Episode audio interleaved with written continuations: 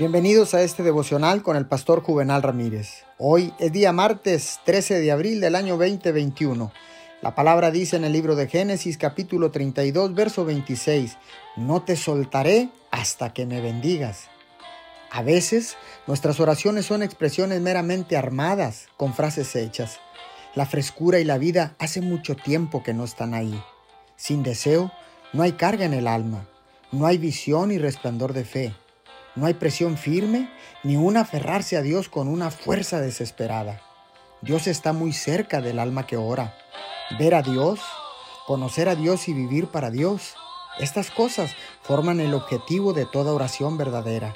Y para quienes oran así, la Biblia se convierte en un nuevo descubrimiento y Cristo en un nuevo Salvador por la luz y la revelación obtenidas mediante las oraciones. Oremos, amado Dios, Mediante la oración podemos descubrirte y experimentarte de nuevo cada día. Gracias por estar cerca de nosotros. Gracias por estar cerca de toda aquella persona que ora.